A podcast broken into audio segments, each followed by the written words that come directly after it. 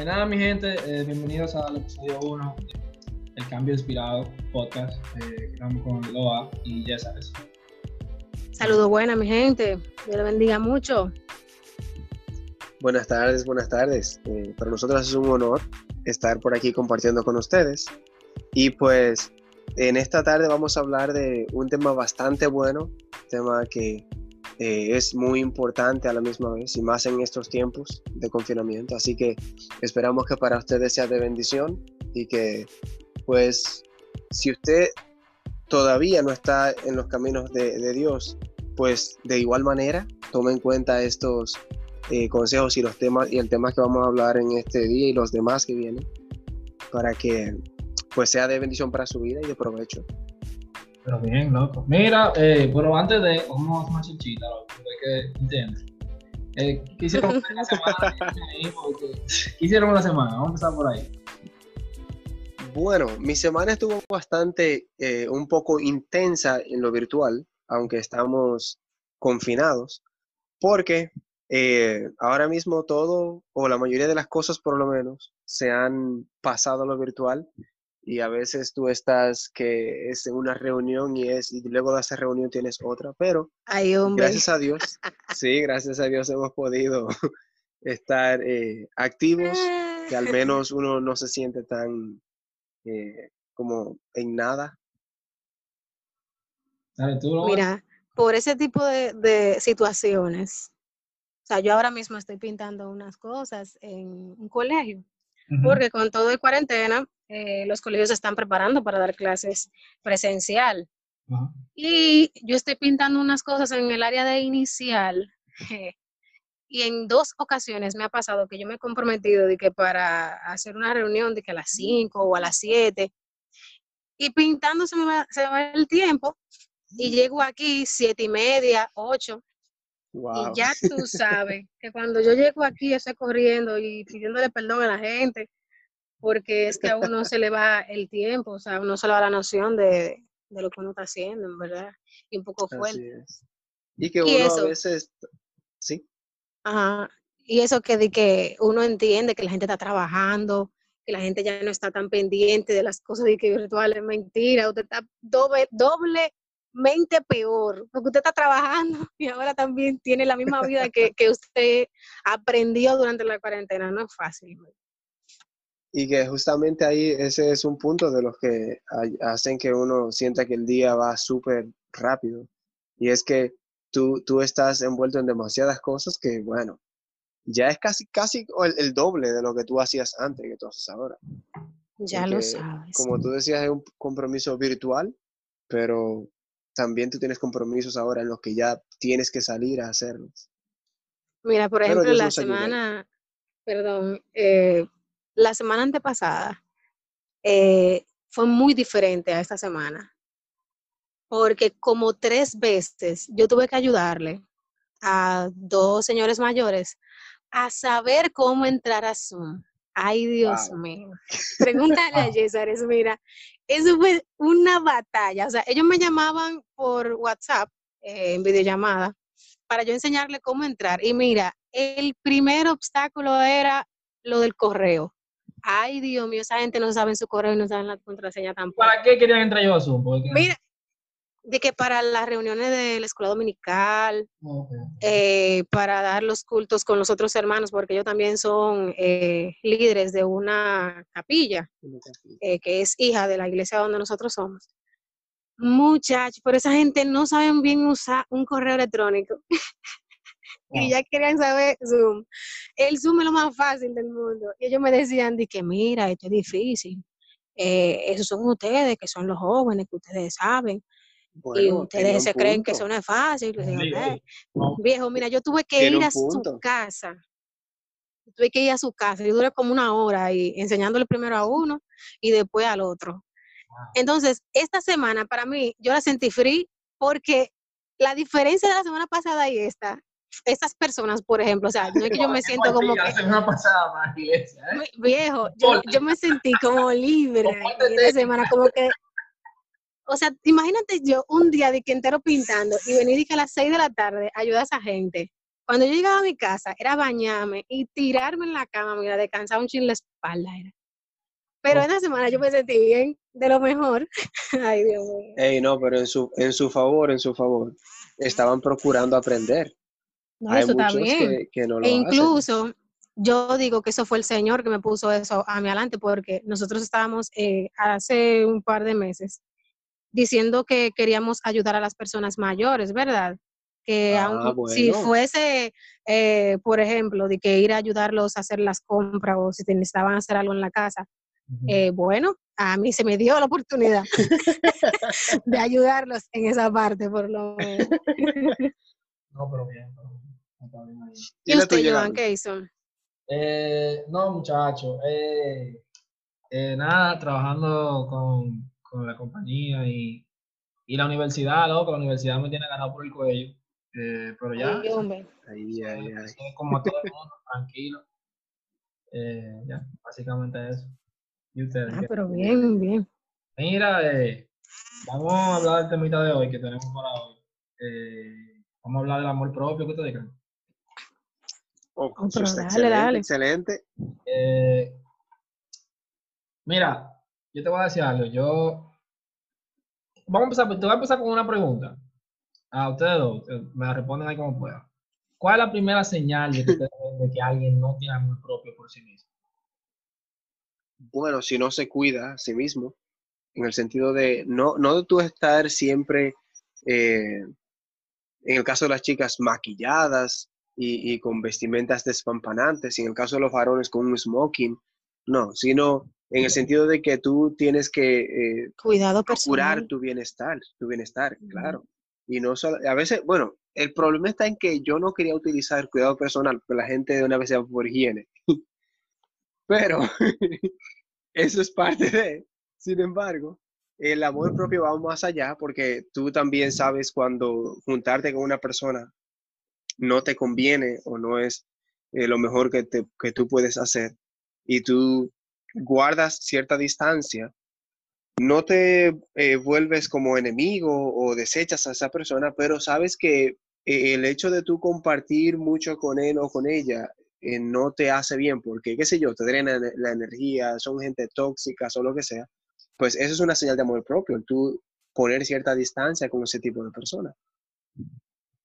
Bien, mm, para mí, o sea, yo veo algo muy importante en una persona que se ama, es la, como ese deseo personal de superación. O sea, si tiene mm. motivaciones personales, claro, porque el amor personal tiene que ver mucho con, con los deseos, las percepciones que tú tienes de ti mismo. Entonces, en cierto sentido, tú quieres eh, progresar, tú quieres llevar eh, tu vida como a mejores posiciones, mejor estado. Eh, tú no quieres vivir siempre en la misma condición. Entonces, la gente que se quiere, quiere verse en una, en una, en una mejor manera. Y no solamente él, sino también las personas a, a las que quiere. Entonces, esa persona tiene pautados como un diseño de lo que van a ser las cosas en su porvenir. Y tú, si tú ves una gente que no tiene como esas motivaciones, esos como metas, em, deseos de superación, qué sé yo, logros que quiera alcanzar, esa gente tiene una baja autoestima y son gente que como quien dice hay que jumpearla, como dicen por ahí, porque ellos mismos como que no tienen esa, esa manera de, cómo hacer las cosas por ellos mismos. Y es difícil como eh, hacer lo que logren algo, porque tienen, no tienen ninguna motivación. Son como que gente que están ahí, que existen, eh, pero no tienen como ningún propósito. Y eso es difícil, viejo. Mira, lo tocaba de dar un punto ah, muy bueno. o sea, cuando tú mencionaste la motivación y cuando una gente va atrás de algo, eso es señal de amor propio. Porque, mira, yo creo que yo siempre digo, yo en mi familia, mi familia eh, viene, de, viene de, de, comienzo muy, muy humilde, ¿me entiendes? Mi familia nunca, eso de que de universidad, eso, eso, mi familia nunca viene de ahí. Y yo siempre digo que para mí lo más fácil que yo hice fue ir, nivel, fue ir a la universidad. Lo más difícil fue creer que yo podía ir a la universidad. Y ¿para dónde, para dónde cómo, cómo, yo te digo a ti? Porque, porque yo te quiero decir esto, porque quiero, yo quiero hacerte la pregunta. Es, ¿Es fácil amarse a sí mismo? O sea, honestamente, ¿cómo es fácil yo llegarme a amar a mí mismo? yo creo que...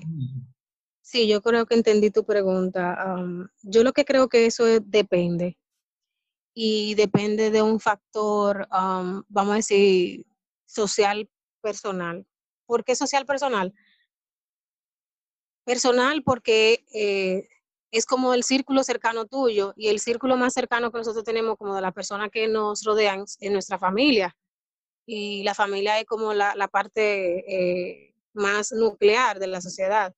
Si nuestros padres a nosotros desde pequeños no nos enseñan a nosotros como a valorarnos, a las cualidades que nosotros tenemos desde pequeños, decirnos como que son partes fuertes de nosotros. Y en vez de denigrarnos, o sea, hacer, buscar la manera de que esas cosas sean fortalecidas, entonces ahí es que nosotros esa parte de nosotros, en nuestro autoestima, es que entonces empieza a crecer. Por ejemplo, cuando las niñas son, eh, eh, qué sé yo, pequeñitas, eh, ¿qué hacen las madres? Le enseñan a vestirse, le enseñan a peinarse, le dicen, tú sí estás linda o qué sé yo. Los padres también le, dan mucho cariño, le compran cosas. Y eso en cierto sentido es para que ellas vayan creando como ese, esa valoración de ella misma. Digan como que, wow, yo sí me veo bien con esto. Y mi papá y mi mamá me dicen que yo me veo bien. Y no, o sea, dentro de la casa, ella va forjando como esa valoración. Y no importa lo que te digan afuera, si dentro de tu casa te enseñan a ti que tú eres importante, pues entonces no importa lo que venga de fuera, eh, que en cierto sentido habrá momentos en los que la gente te van a señalar la gente te van a, poner a prueba para, o sea, por ejemplo, diciéndote de que, que tú si eres feo o que tú no te peinas o que, por ejemplo, aquí en, en Dominicana, la gente bien fuerte con el bullying, o sea, por cualquier cosa, si tú tienes oreja grande, te dicen orejón o capitán oreja. Si tú eres narizón, te dicen nariz de no. Si tú eres bocú, de una, vez di que ven, de que si yo qué. O sea, aquí son muy fuertes con ese tipo de cosas.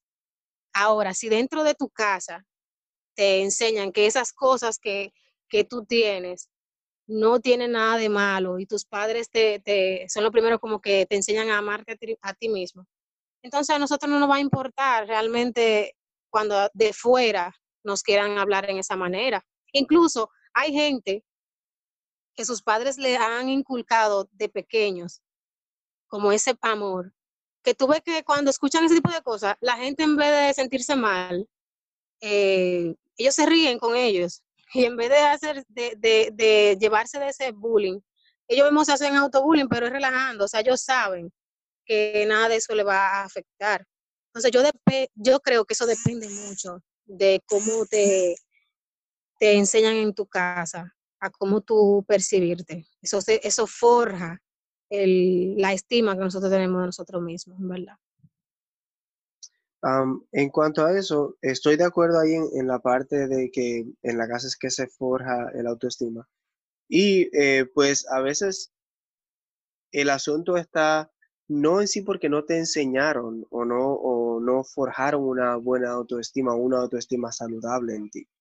A veces también uno toma muy eh, a la ligera esa parte de uno amarse a uno mismo y lo, lo, da por sentado. O sea, dice, bueno, yo he vivido todo el tiempo conmigo, así que yo me amo yo mismo. Sin embargo, eh, muchas veces pueden haber muchas cosas que vayan añadiéndose, añadiéndose, a tu vida que son dañinas y tú no te das cuenta porque no estás pendiente de ellas. Y puede que en tu casa te, te, te inculcaron y te enseñaron una muy buena eh, forma de verte, cómo tú manejarte y todo eso. Pero a medida que tú vas creciendo, obviamente tu entorno te, va a, a influenciar, sí. Entonces, dependiendo de que tú estés pendiente de ti, de tu mismo crecimiento, de, lo que, de la forma como tú te manejas, de la forma como tú eres, tú puedes eh, estar perdiendo oportunidades de amarte o de mostrarte amor a ti mismo, y no exactamente porque estás haciendo otras cosas que sean eh, como negarte ese amor a ti, pero como no estás pendiente de ellas, pues no estás en realidad aprovechando esa, esa parte. Por ejemplo, eh, ahora mismo es muy común los, los food trucks, eh, todos esos parques donde hay muchos food trucks también que tú puedes ir y comer allá. Y parte de tu amar de ti mismo tiene que ser cuidar lo que tú comes, por ejemplo. Pero ya por la moda que existe de los food trucks, por, porque el grupo del trabajo después que salimos, vamos allá y nos sentamos un rato a porque es lo más cerca que hay, porque es lo, que más tarde está abierto, porque es lo más rápido, cualquier razón que sea. Tú entonces comienzas a ingerir esa comida en, una cantidad que no te hace bien y tú estás dañando tu cuerpo. Y para quienes conocemos eh, de Dios o, de la Biblia, la Biblia nos dice que nuestro cuerpo es, e, es el templo del Espíritu Santo, que tenemos que cuidar ese, ese, ese templo. Y, y, al mismo tiempo sería, en nuestros términos ya eh, humanos, una muestra de amor el yo balancear mi comida. No es que yo no, nunca vaya a ir a un food truck, a mí me encantan los food trucks, pero no debo abusar de todos. eso. Mira, sí. Mira, yo te voy a decir algo. Yo soy una persona que yo creo que toda mi vida, este tema para mí es muy personal, yo creo que toda mi vida yo lidié con falta de amor propio. Y fue, fue raro porque yo me di cuenta luego de, de ya que había tenido cierta edad. Y mira, para mí la primera señal de la, de la, primera, el, desafío más grande que yo, que yo me di cuenta, yo dije, ah, pero tú tenías falta de amor propio, era que yo nunca podía tener una relación estable. Yo siempre tenía necesidad de, de traicionar a mi pareja, de, de que siempre tenía la, necesidad de, de que yo, debe, yo debería de que, ok, estoy con ella, pero cualquier cosa, si llega a otra mejor, eso es algo. ¿Y por qué eso se conecta con amor propio? Bueno, mira, mira qué sucede. Cuando yo estaba con una pareja estable, yo empezaba a literalmente a autosabotearme yo empezaba literalmente a, a, conspirar contra Gabriel. Yo decía, si no, decía dos cosas. Si decía, decía, esa muchacha es muy buena para mí, antes de que ella me lo haga a mí, yo solo voy a hacer a ella. O yo decía, no, literal, loco. O sea, era que era algo como que era algo como que yo mismo era mi propio enemigo, como que yo decía, yo, yo me empezaba a autosabotear. El miedo a, a que ella me decepcione primero Oye, oye, oye, como yo estaba pensando que algo malo iba a pasar. Wow. Eso pasa, eso pasa. algo malo iba a pasar. El miedo a, a, que me decepcionaran era tan grande que yo empezaba a contrapirar conmigo mismo. Y yo decía, ok, antes de que ella, antes de que ella me lo haga a mí, yo se lo voy a hacer a ella, o ella no me coge el teléfono, yo voy a, ¿me entiendes? Eso significa que, o ella tiene mucho que no, o ella tiene mucho que no me manda aquel mensaje, eso significa que que está hablando con otro tipo. Exactamente, yo empezaba, literalmente, yo decía, Gabriel empezaba a autosabotearse. Él empezaba entonces, ok, como ella, no me manda mensaje, ella no me, yo voy a empezar a contactar a fulana, y yo voy a empezar eso a es Exactamente. Inseguridad, mucha inseguridad. Exactamente. Y eso, yo, pero que, no, oye, no tanto eso, que por mucho tiempo yo pensé que yo solamente tenía un problema de lealtad y no de amor propio.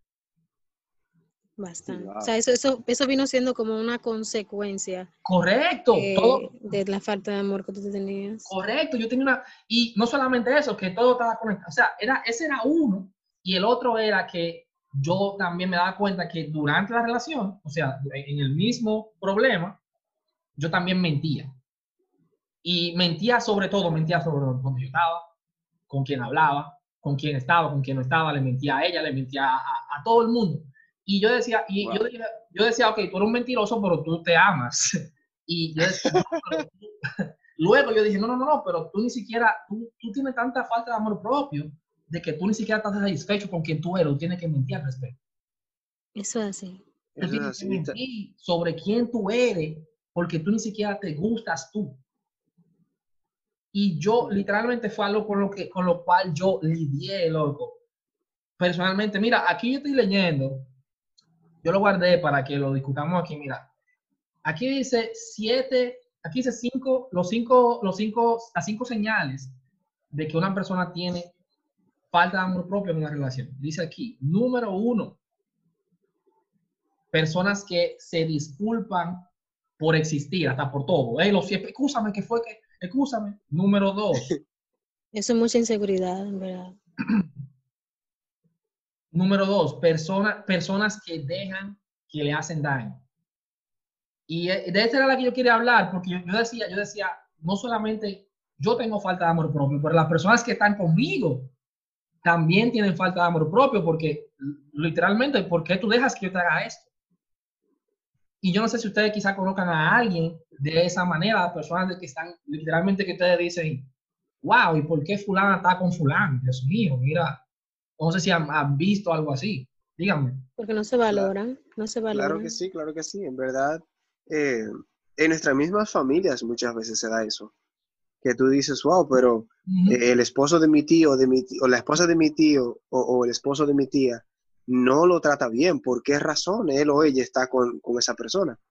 Pero al mismo tiempo volvemos a lo mismo. Y además de, una inseguridad o una baja autoestima, también yo lo veo como una falta de respeto a ti mismo. Uh. O sea, si, si, tú no, si tú no te respetas, tú no puedes pedir que te respeten. Mm. Porque quien, comienza, quien pone esos, esos límites en, en tu vida eres tú. De manera que si yo estoy permitiendo que cualquiera haga lo que le da su deseo conmigo, pues entonces mis límites no están bien fijos ni, ni están bien claros. Entonces yo creo que esa eh, es una de las partes más importantes del amor propio. El, el, respeto, respeto hacia ti mismo. Eso hace. Pero ya sabes, háblame, tú dijiste algo ahí, escúchame Loa, tú dijiste algo de los límites, explícame eso ahí. ¿Cómo así? Oh, claro, claro. Mira, cuando nosotros estamos eh, existiendo en este mundo, todas las cosas tienen que tener un, límite, porque los extremos siempre, siempre, siempre son malos. los extremos nunca van a llevarte a algo bueno. Ejemplo, tomar agua es bueno, pero si tú te pasas toda la vida tomando agua sin comer nada, tú no vas a llegar a un buen lugar porque tu cuerpo necesita otras cosas. Entonces, tomar el sol es bueno, pero si tú tomas el sol todo el tiempo y nunca te cubres el sol, te va a dar una insolación y, vas a terminar enfermo de la piel.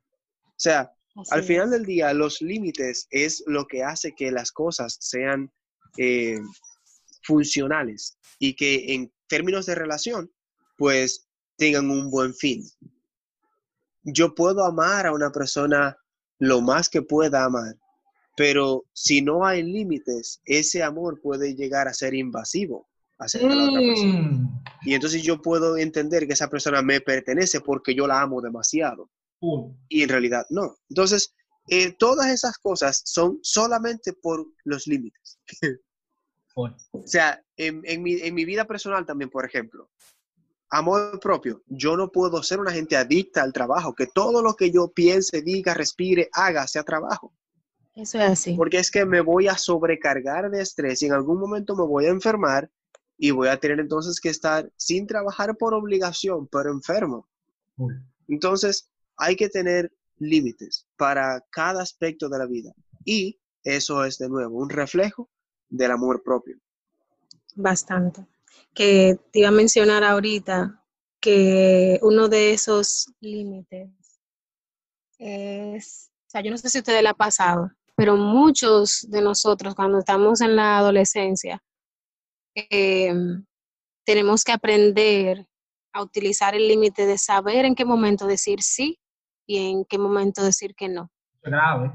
Eh, muchos de y nosotros no solo la adolescencia, ¿eh? Ajá, no, pero que a partir de ahí es la parte como más eh, importante, donde tú, exacto, tienes que aprender a definir eso y más porque nosotros en la adolescencia queremos mucha aceptación de, nuestros amigos y de la gente que está a nuestro alrededor. Y entonces ya si uno pasa esa parte y no aprendió exactamente eso, por ejemplo, a mí, a mí se me hace difícil eh, decir que no en, ciertas ocasiones.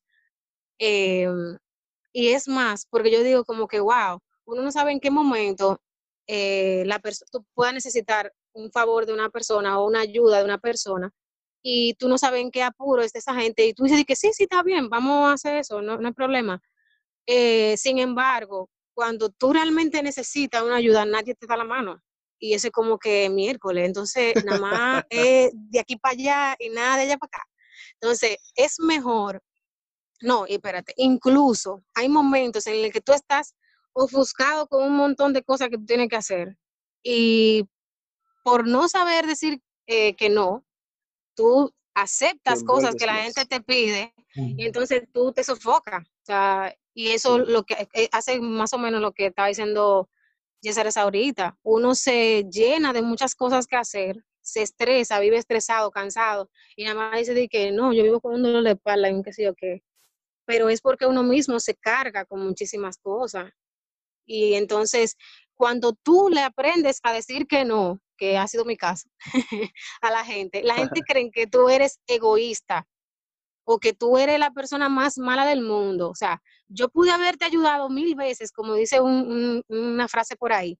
Yo puedo ayudarte mil veces a, ti a hacer algo, en cualquier cosa que tú hayas necesitado. Y en el momento que yo te digo que no, yo soy la persona más mala del mundo.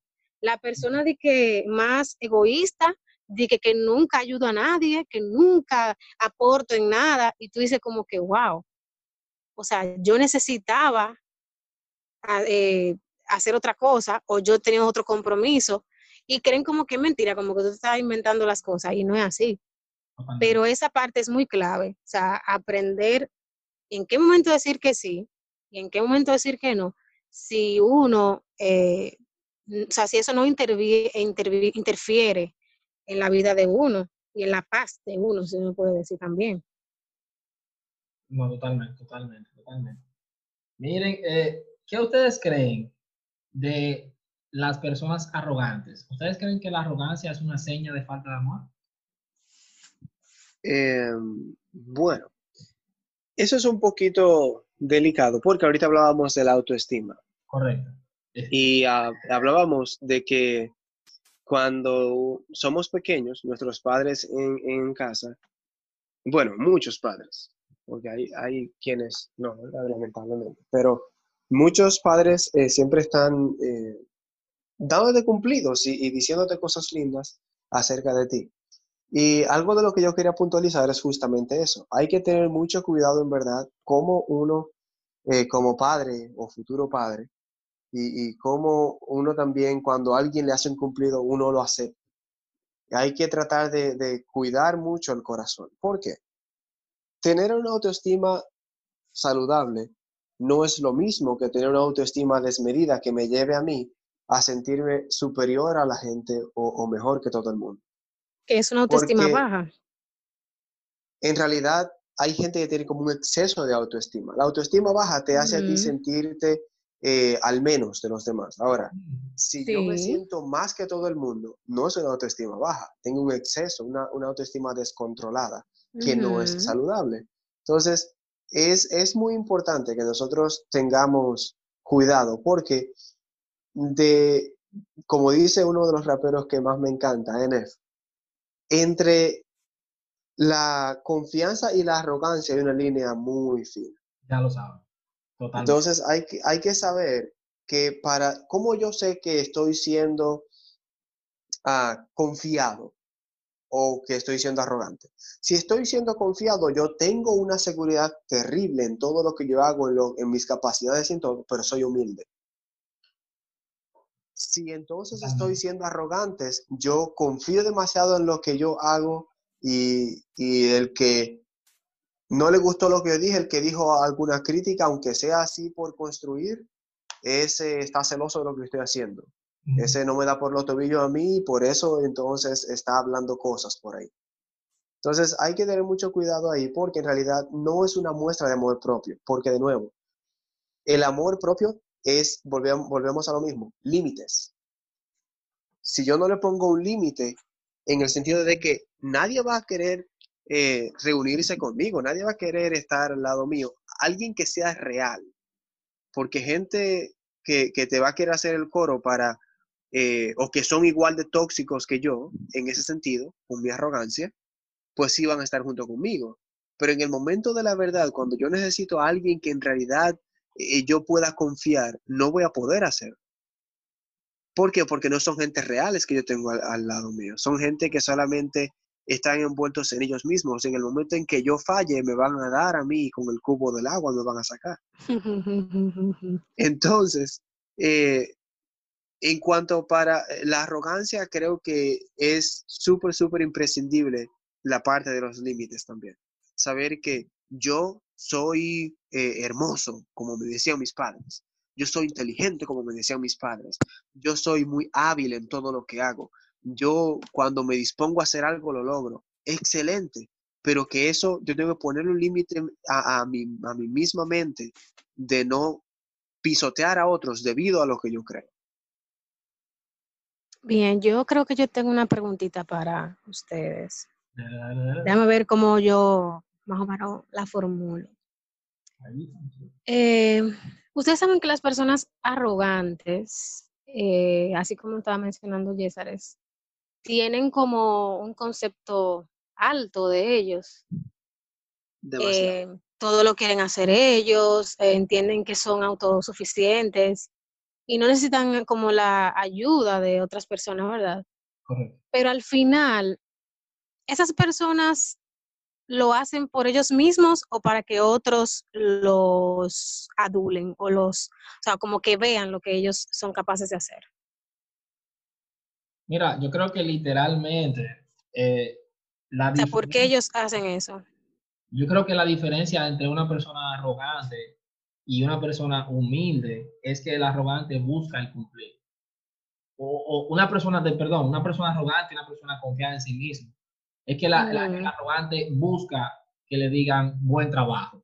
Aprobación. Eh, busca, eh, eh, por ejemplo, te voy a poner un ejemplo que, que yo tenía, un desafío que tenía con mi hermano. Con mi hermano. Hey, ya fregué, mi gente. Hey, ya la veo, ya, ya fregué exacto, exacto. Y quiere que le hagan un cumpleaños, como dicen por ahí. Exactamente. y óyeme, y eso es un tema tan delicado ahora mismo, porque estamos en la era de los likes. Estamos Exactamente. En, la las redes sociales. Estamos en la era donde todo el mundo quiere validación, todo el mundo quiere Bastante. Que, den, que le den doble clic, que, que ser visto. Estamos ahora mismo en eso. Y Mira, lo que hasta, yo trato de, no estar mucho de la, en las redes sociales. Ahora mismo tengo que saber, pero lo, que yo creo que para la, el truco es de que realmente tú nunca sobrevalores el cumplir. Porque cuando tú sobre, cuando yo sobrevaloro que lo a mí me dice, buen trabajo Gaby, puede llegar otra persona y me diga, mira, por ese plato quedó sucio y yo te he destruido. Hay dos Ay, no, por ejemplo, eh, ¿no han visto ustedes casos de artistas de que, que, se ponen, se ponen, que alguien ven 200 mil likes, 400 mil comentarios y se ponen a discutir con el que le dijo, pero esa, esa disparate que tú, eso pusiste. Exactamente, exactamente. Eso es literalmente una persona arrogante, porque cuando usted sobrevalora el comentario positivo, usted también sobrevalora no, el comentario negativo. Y no solamente eso, cuando viene a ver, eh, su siguiente post va a ser un video etiquetando la o sea, poniendo como una foto de la persona que comentó eso y, no, y, y pudo haber sido esa sola persona. Dicen de que, no, porque hay gente que me están eh, señalando, muchos haters, exacto, exacto. Pero miren, lo que yo le quería decir era que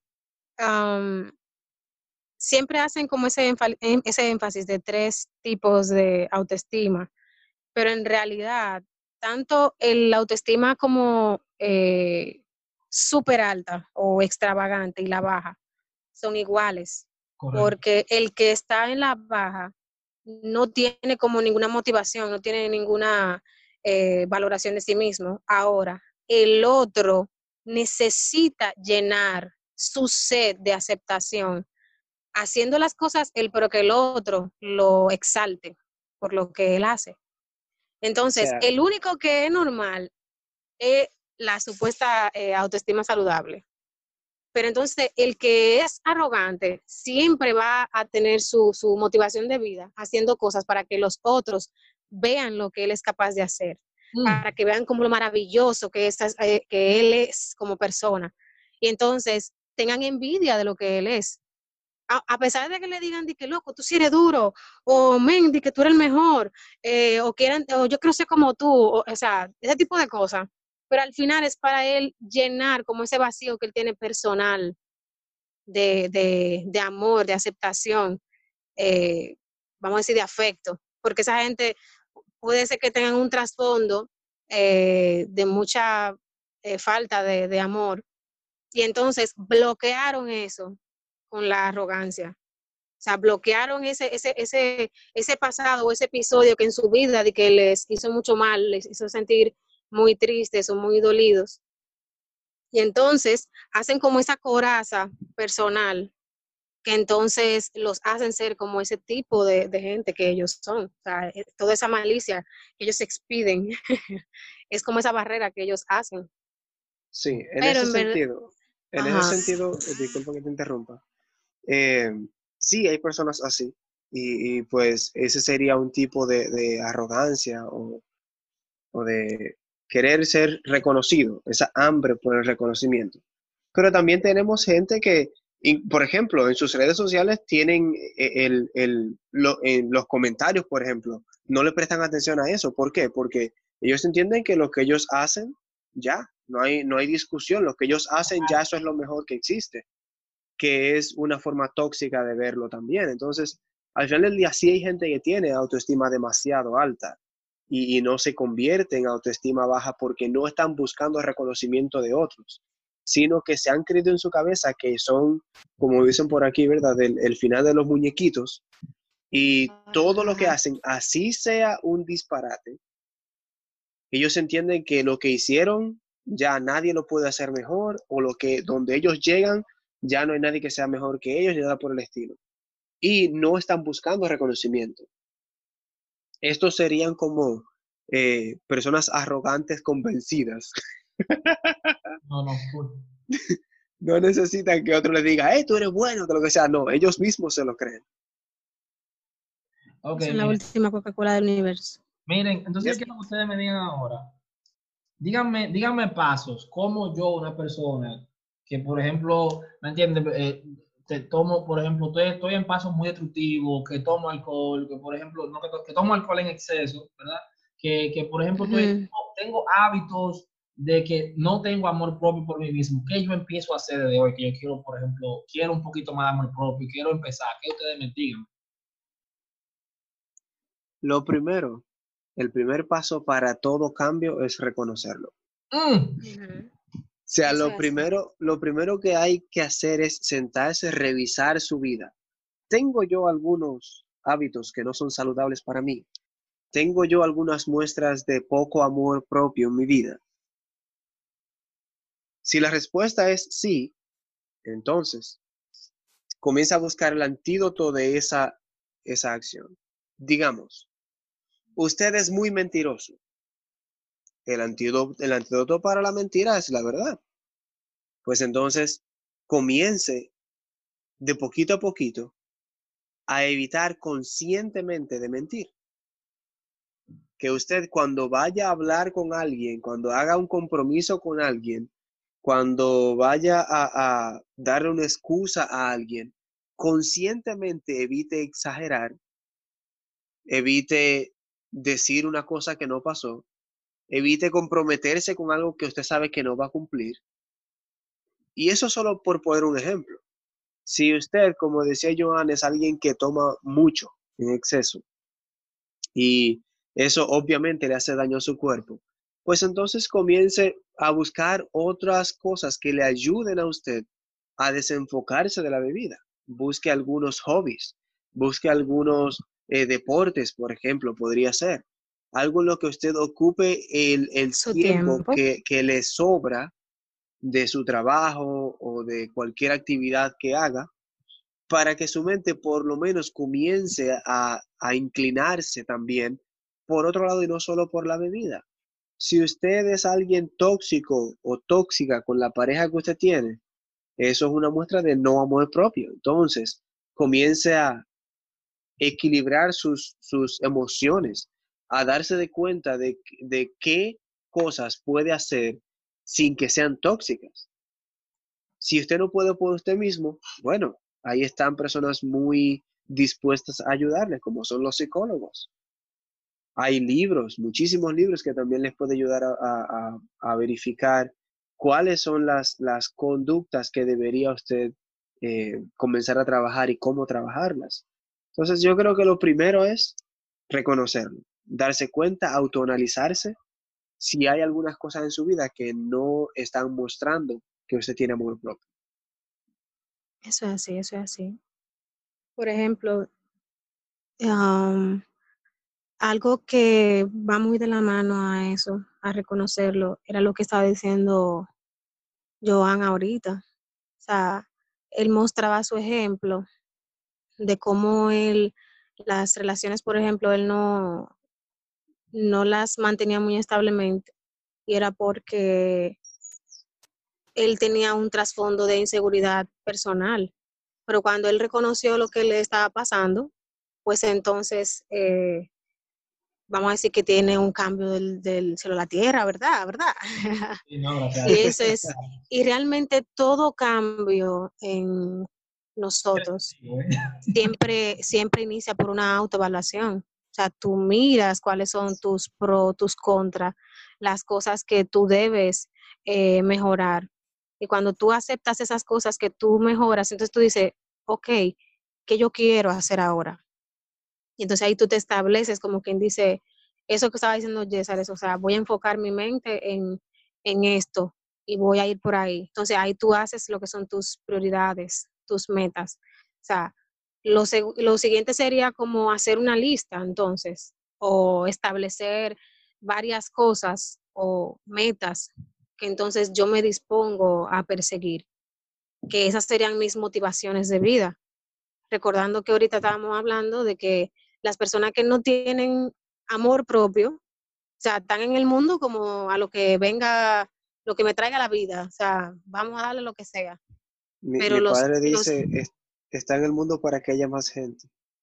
Ay, santo. Sin embargo, la gente que tiene amor propio tienen anhelos, tienen deseos. Entonces, tú lo que, o sea, esas personas que tienen anhelos y deseos tienen metas propias por alcanzar. Entonces, yo imagino que uno de los puntos también para nosotros alcanzar, a ir forjando lo que es el amor propio es establecerse lo que son metas y metas que no sean de que solamente, ah, no, yo quiero poner un negocio, pero entonces pon objetivos pequeños, o sea, primeros pasos, cosas que tú puedas, que tú puedas hacer a, corto plazo, para entonces luego eh, que te lleven a lo del negocio. Exactamente. Entonces ese sería como una, un segundo paso, más o menos creo. Mira, yo te tengo, yo te tengo tres cositas chiquitas, no la, coma, no la toma en orden. Mira, si tú estás escuchando, tú tienes amor, tú tienes, y tú quisieras eh, trabajar lo del amor propio, yo te tengo tres, ya César te dio, yo te tengo tres cositas, oye, oye lo que hay, yo te tengo, la primera para mí es que yo creo que tú deberías de empezar a perdonar tu pasado. Eso hace, muy importante. habla de que cuando tú perdonas el pasado, ustedes, ustedes muchachos, corríjanme, ustedes saben más, más, de, más de esto que yo. La Biblia habla de que cuando tú perdonas el pasado, cuando tú perdonas, recordar, cuando tú perdonas el pecado, recordar el pecado es incitar en el pecado O sea, cuando tú perdonas, tú olvidas. Eso es lo primero. Tú empiezas desde cero. Lo segundo es, y esto es lo que yo practico hasta el día de hoy, es que tú tienes que reconocer cuáles son tus gatillos, qué es lo que a ti te hace incidir, eh, ir en, eso, en ese camino de falta de amor. ¿Qué es lo que te hace ir dentro de ese camino? Si es estar cerca del alcohol, tenlo pendiente. Si es estar cerca de ambientes donde no se está haciendo cosas muy debidas, pues tú tienes que tenerse de eso. Eso, eso, y también, también, otra cosa, te, lo voy a voltear. también se, eh, está pendiente de tus gatillos, de las cosas que te hacen sentir más amor propio por ti. ¿Qué te hace, cómo tú te sientes más cerca? Es, por ejemplo, escuchar cosas que te, que te construyan y que te ayuden a desarrollarte más, como lo que es este, esto aquí, lo que nosotros estamos haciendo aquí. Pues hazlo más frecuente. Es leer, es eh, escuchar música que, que, te ayude a sentir mejor. Haz ese tipo de cosas más frecuentes. Y la tercera es, esta, esta es mía. Yo creo que cuidar tu nutrición. Eso es para mí un, buen, un muy indicativo de, eh, ¿me entiendes? Haz mejores decisiones en tu nutrición. De que, por ejemplo, si tú no te comas eh, el, el, el, frito con salami, ¿me entiendes? Ah, tan tarde, ¿me entiendes? mejor. El arroz, el arroz. El arroz, no te comas, no te comas dos platos, ay, ay, no. uno, ¿entiendes? ese chime, ese chime a las 12 de la noche. Ah, ay, ay, ay, ay, ay, Échale menos grasita. Ah.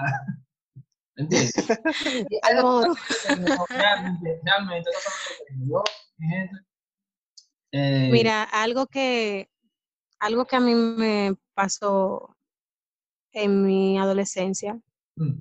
que yo tuve que también eh, poco a poco ir, o sea, aún yo tengo que lidiar con eso, es que, como yo les decía a ustedes al principio, una de las, o sea, las personas que en principio forman esa parte de nosotros son nuestros padres. Y ellos tienen que ver las cualidades que en ti son buenas o que pueden ayudarte a, explotarlas, a expandirlas para que entonces tú puedas crecer. Si tus padres hacen lo contrario, eh, tú vas a tener una baja autoestima y no vas a tener amor por las cosas, por lo que tú eres y lo que tú puedes hacer. Entonces, em, yo ahora mismo, o sea, lo que yo hago siempre tiene que ver con las artes, o sea, pintar, cantar, eh, incluso yo llegué a hacer coreografía en un tiempo. Pero ¿qué pasa? Yo empecé por lo del el dibujo, o sea, la pintura. Y no siempre, mi papá especialmente, o sea, una cosa que debería ser lo contrario, porque nosotras las hembras vemos a nuestro, nuestro padre como si fuera el, el, el héroe a seguir, o sea, la primera persona que tú necesitas como esa aceptación, esa, esa motivación, es tu papá, después tu mamá, tu familia y todos los otros que vengan. En varias ocasiones eh, mi papá me decía como que sí, está lindo, pero como que, eh, como que, o sea, como que no se veía, o sea, en vez de ayudarme o motivarme a seguir adelante, él como que, como que sí, pero como que no. y entonces, en ocasiones, a veces le salían como unos comentarios que para mí fueron en cierto sentido hirientes. Y yo siempre, aunque yo sabía que yo podía hacer eh, un dibujo más o menos bien o que yo no pintaba tan feo, yo siempre he sentido como esa cierta inseguridad de que lo que yo hago está bien. Óyeme, a un nivel, yo te puedo decir que una de las primeras cosas que yo hice en la iglesia donde yo estoy ahora mismo fue un logo que se ponía en la entrada de la iglesia.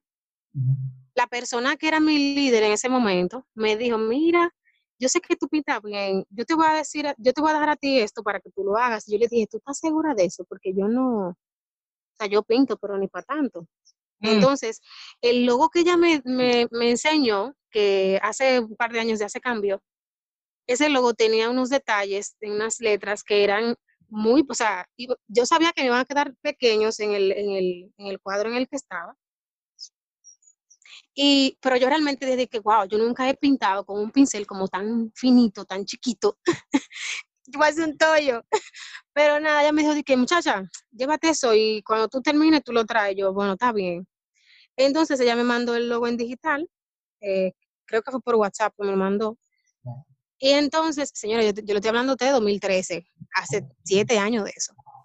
Y nada, yo empecé en mi casa, marqué, hice la proporción, empecé a dibujar y para último dejé las letras pequeñas porque yo dije, miércoles, todo se ve de que bien y ahora voy a hacer el tollo con la letra chiquita. Pero nada, señores, cuando yo terminé de hacer eso, o sea, yo me quedé mirándolo yo dije, wow, o sea, está bien, o sea, se ve bien, no se ve mal. Y nada, cuando yo se lo llevo a la muchacha a la iglesia, ella me dice, no, pero eso tú lo imprimiste. Y yo le dije, no. Entonces, uno de los muchachos, que era el tesorero de allá, él como que entró a la iglesia y dijo, que, wow, qué chulo, de que dónde me imprimieron y yo, eso no me impreso, eso fue a puño y pincel. Entonces, eh, o sea, en ese momento yo dije como que miércoles, o sea, no es como que realmente yo no pinte mal, o sea, tampoco es como que pinto lo mejor del mundo, porque yo sé que hay mucha gente, bastante gente, si puedo decir, que tiene como esas habilidades más desarrolladas que yo.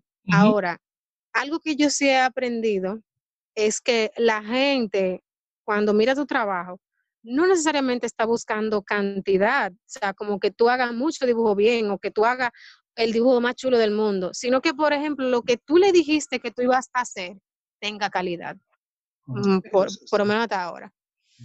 Y yo a partir de ahí, o sea, yo, un ejemplo, yo le digo a una gente, yo voy a hacer dos cosas, voy a hacer tres cosas, que lo que yo estoy haciendo, yo lo trato de hacer lo mejor que yo puedo. Y muchísimas veces cuando yo hago los trabajos, se, se parecen si no bastante, mucho, demasiado, a lo que a mí me pidieron, porque yo por lo intento entregarme mucho en ese, en ese aspecto. Pero entonces ahora, cuando la gente ve mi trabajo, me dicen de que, wow, ¿quién te enseñó a pintar? ¿O quién te enseñó, o sea, de dónde tú sacaste ese arte? Y de manera inconsciente, o vamos a decir, por no de que decir otra cosa, o sea, mi papá es ebanista y para hacer muchas cosas que él hacía, él tenía que hacer dibujos. Yo digo, bueno, yo miraba a mi papá cuando era chiquita y veía las cosas que él hacía y yo de ahí más o menos empecé. Y después de ahí mi mamá me puso una, una cosa de artes con un señor que daba pintura por aquí en casa. Luego en una escuela de artes visuales aquí en Santo Domingo. Pero en cierto sentido, aunque él en principio fue como ese foco que yo tuve para yo empezar a, motivarme en esa parte, también él fue la persona que en principio hizo sentir esa inseguridad. Mm. ¿Y qué me hizo entonces a mí cambiar esa percepción?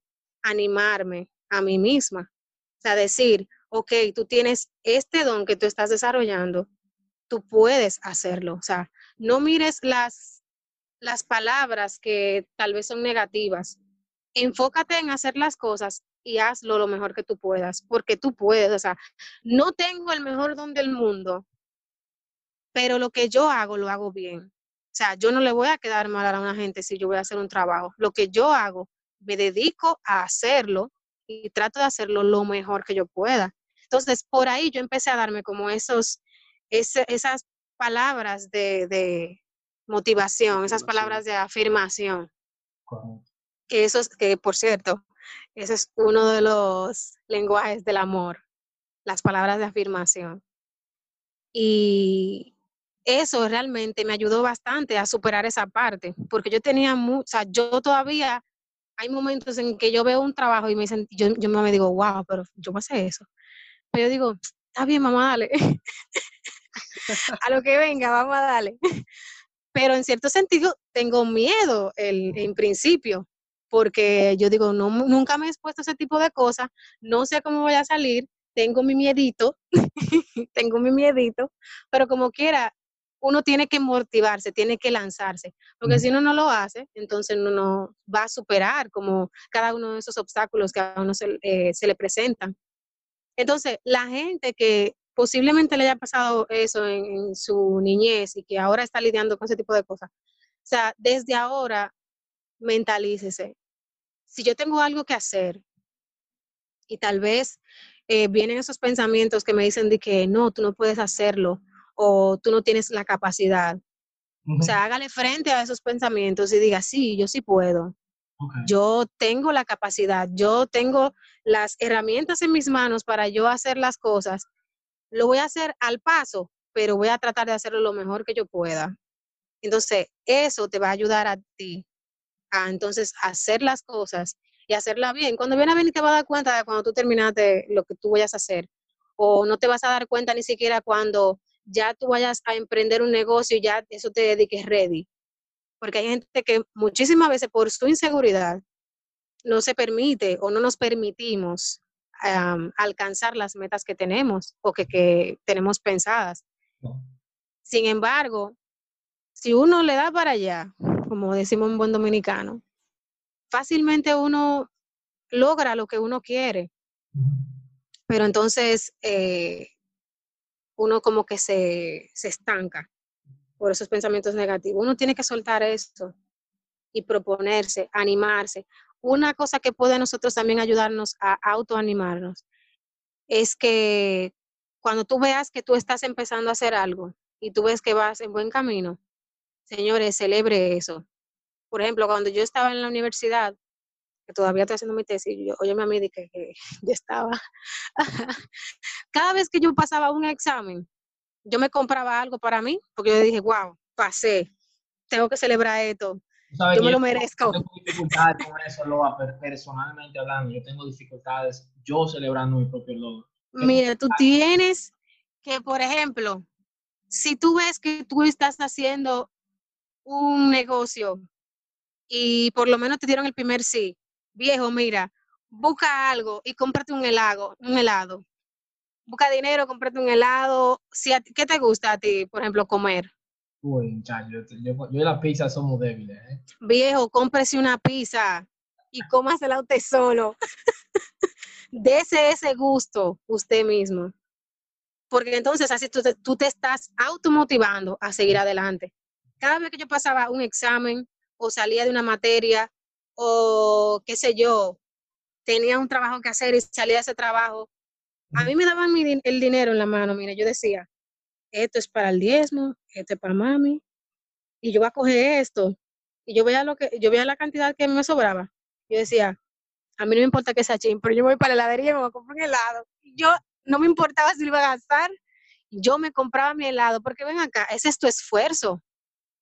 Eso es lo que tú trabajaste, lo que tú te esforzaste, lo que tú alcanzaste. Y no es verdad que tú entonces de que no te vas a tu gustico. O sea, usted necesita darse mimos personales y así tú te vas ayudando. Entonces, ir levantando esa, esa estima que tú tienes de ti, o sea, ese amor, tú lo vas eh, haciendo crecer. Yo como que he hablado demasiado ya. Dilen ustedes. Mira, te voy a tener una sorpresita a ustedes dos. Tenemos un patrocinador que no adivinan quién es. Eh, señores, la, la Fundación NOAA nos patrocina en el día de hoy. ¡Ey, ey! ¡Bien! Mi pisita, caramba. señores, miren, eh, una fundación, apóyennos. Eh, somos una fundación que queremos ayudar a los animales abandonados en República Dominicana. Eh, si ustedes les gusta la idea, por favor, eh, vayan a Nueva Fundación en Instagram, arroba Nueva Fundación y, y no, no, le dan, ¿me entienden? Chequean ahí lo que tenemos ahí. Nada, mi gente, ¿ustedes tienen algo más que decir? Ya, sabes. Dale ahí. No, no, no, en verdad eh, ha sido muy bueno el tema y pues esperamos que sinceramente les haya ayudado a algunos que escuchen el, el tema de hoy, que puedan comenzar a mostrarse ese amor propio. Mire, hasta un momento de, de, quietud, de soledad para usted, eso es amor propio.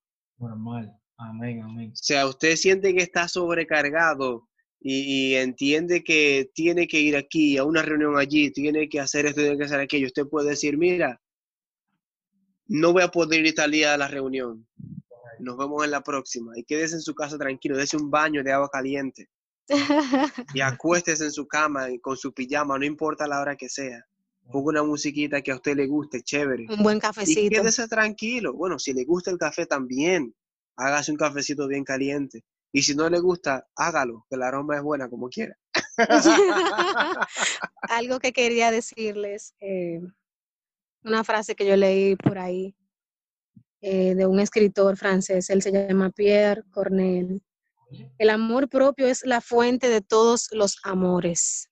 O sea, usted no va a llegar a amar ni a su familia, ni al que vaya a ser su pareja, ni a un compañero, a nadie, si usted no se ama a usted primero, si usted no se valora, si usted no se estima mm. eh, a usted mismo.